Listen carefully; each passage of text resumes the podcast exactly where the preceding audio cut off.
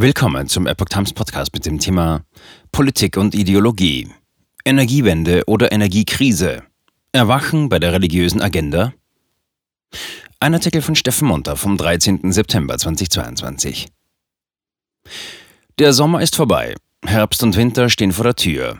Ist Deutschland auf dem Weg in die Energiewende oder in die Energiekrise? Angesichts erneut abgeschalteter russischer Gaslieferungen, die nach Kreml-Angaben auch bis zum Ende der westlichen Sanktionen nicht wieder aufgenommen werden sollen, will Deutschland die Energiewende vorantreiben und eine neue Photovoltaik-Initiative ins Leben rufen. Mehr Solarstrom von Deutschlands Dächern soll die Energieversorgung im Winter besser gewährleisten. Vor wenigen Monaten noch fast undenkbar sollen auch Kohle und wohl auch Atomstrom wieder übergangsweise zum Einsatz kommen, um das Land zu beleuchten und zu beheizen. Für die neue Solarinitiative wollen Bundeswirtschaftsminister Robert Habeck und Bundesfinanzminister Christian Lindner unter anderem bürokratische und steuerliche Hindernisse abbauen. Zudem wurden vor wenigen Tagen in einem Stresstest Papier der vier großen Netzbetreiber in Deutschland, Tennet, Transnet BW, Amprion und 50 Hertz Transmission, die Frage nach der Versorgungs- und Netzsicherheit für den kommenden Winter untersucht. In der Sonderanalyse beschäftigten sich die vom Habeck-Ministerium beauftragten Regelzonenverantwortlichen Übertragungsnetzbetreiber mit drei ansteigend kritischen Szenarien. Plus, plus, plus, plus, plus, plus. Winterstresstest rät dringend zu Kohle, Gas und AKW. Das Ergebnis. In allen drei betrachteten Szenarien zeigt sich die Versorgungssituation im kommenden Winterhalbjahr äußerst angespannt. In Europa kann im Strommarkt die Last nicht vollständig gedeckt werden. Dabei seien in den beiden kritischeren Szenarien Doppelplus, Dreifachplus Lastunterdeckungen von einigen Stunden auch in Deutschland aufgetreten. Im Szenario Doppelplus wurden Lastunterdeckungen in Deutschland noch durch den Streckbetrieb der Atomkraftwerke weitestgehend vermieden. Um Netzengpässe zu managen, reichten jedoch die inländischen Redispatch-Potenziale in keinem der drei Szenarien aus. Es wird mindestens 5,8 Gigawatt gesichertes Potenzial im Ausland benötigt, heißt es dazu. Allerdings sei die tatsächliche Verfügbarkeit dieser Mengen aufgrund der in ganz Europa angespannten Versorgungslage unsicher. Die vom Ausland benötigten Potenziale konnten durch den Streckbetrieb der Kernkraftwerke im Szenario Doppelplus theoretisch auf 4,6 Gigawatt gesenkt werden, wurden aber weiterhin als kritisch betrachtet. Obwohl die drei noch verbliebenen und in Richtung Abschaltung zum 31. Dezember laufenden Atomkraftwerke Emsland, Isar und Neckar-Westheim im Streckbetrieb zusätzlich ca. 5 Terawattstunden elektrische Energie liefern könnten, kommt man zum Schluss, in Deutschland sind weitere Maßnahmen zum Erzeugungs- und lastseitigen Engpassmanagement und zur Erhöhung der Transportkapazitäten im Übertragungsnetz erforderlich. Man rät daher dringend zur Nutzung aller Möglichkeiten zur Erhöhung der Stromerzeugungs- und Transportkapazitäten, unter anderem auch die Marktrückkehr der Kohlekraftwerke, die Sicherstellung der Gasversorgung aller in einer Stresssituation notwendigen Gaskraftwerke und erklärt, dass die Verfügbarkeit der AKW ein weiterer Baustein zur Beherrschung kritischer Situationen sei.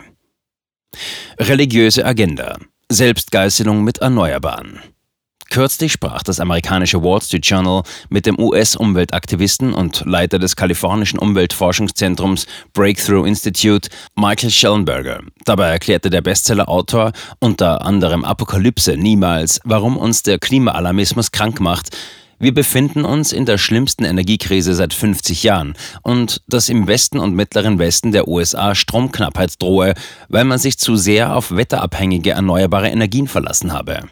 Auch Deutschland habe zu viele erneuerbare Energien. Sein Strom ist jetzt der teuerste in Europa. Hinzu käme die Abhängigkeit von russischem Erdgas, weil Deutschland dieses gebraucht habe, um die wetterabhängigen erneuerbaren Energien auszugleichen.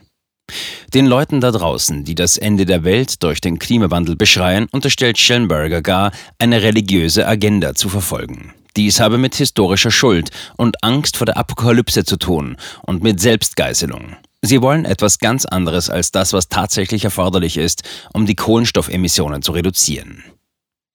Pellworm-Modell. Energiewende in Miniatur?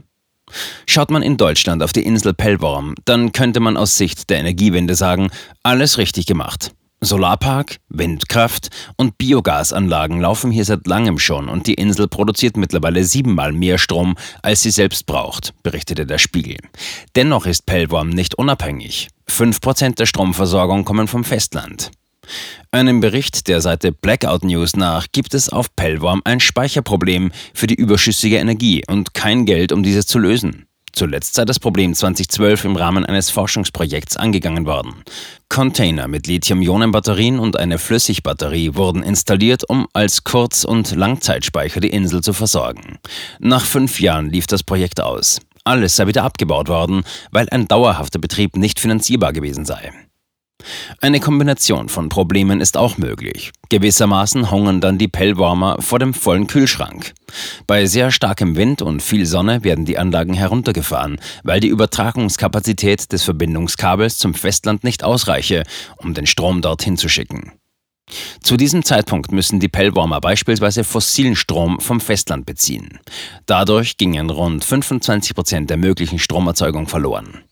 Was also, wenn Pellworms Speicherproblem in Miniatur zeigt, wie es im Großen wohl aussehen könnte, ginge man den einseitigen Weg der erneuerbaren Energien in Deutschland weiter?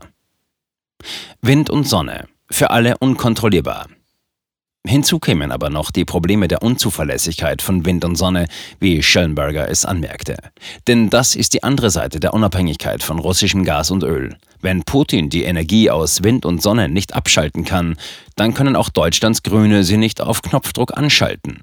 Probleme, die nicht erst seit dem Ukraine-Krieg bekannt sind.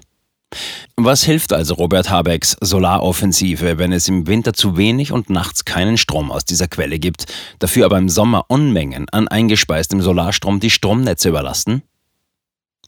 Heimspeicher zur Rettung der Energiewende Schon im Januar hatte der Berliner Professor für regenerative Energiesysteme Volker Quaschning erklärt, dass das unkontrollierte Einspeisen aus den Kleinanlagen mittelfristig weder der Allgemeinheit, also dem Klimaschutz und den Betreibern der Stromnetze, noch dem Geldbeutel der Hausbesitzer helfe. Quaschnings Tipp an Robert Habeck ginge daher eher in Richtung Förderung der Heimspeicher, schrieb die Wirtschaftswoche. Das würde laut Quaschning nicht nur Anreize für die Menschen setzen, den erzeugten Strom selbst zu verbrauchen, sondern auch die Netze entlasten und die Netzausbaukosten für die Energiewende dämpfen. Subventionierte Speicher und schlechte Netzinfrastruktur erinnern an Pellworms Energiewende. Und Solaranlagen zu installieren reicht nicht aus, um Strom zu sparen. Erfahrungswerte der Vergangenheit zeigen, dass dadurch im Regelfall der Stromverbrauch sogar steigt. Vision der Energiefülle gegen Putins Würgegriff. Von der anderen Seite des großen Teiches her hatte Schellenberger einen noch viel weitreichenderen Vorschlag zu machen, wie sich der Westen gegen Putins Würgegriff bei Öl und Gas erwehren könne, der schon den ganzen Weltmarkt betreffe. Die Vereinigten Staaten sind in der einzigartigen Lage, unseren asiatischen und europäischen Verbündeten Öl und Gas zu liefern, Öl und Gas zu exportieren. Wir sollten das viel mehr tun.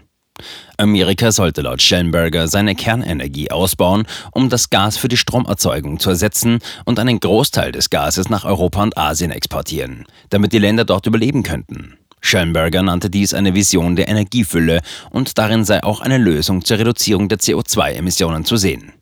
Eine Lösung?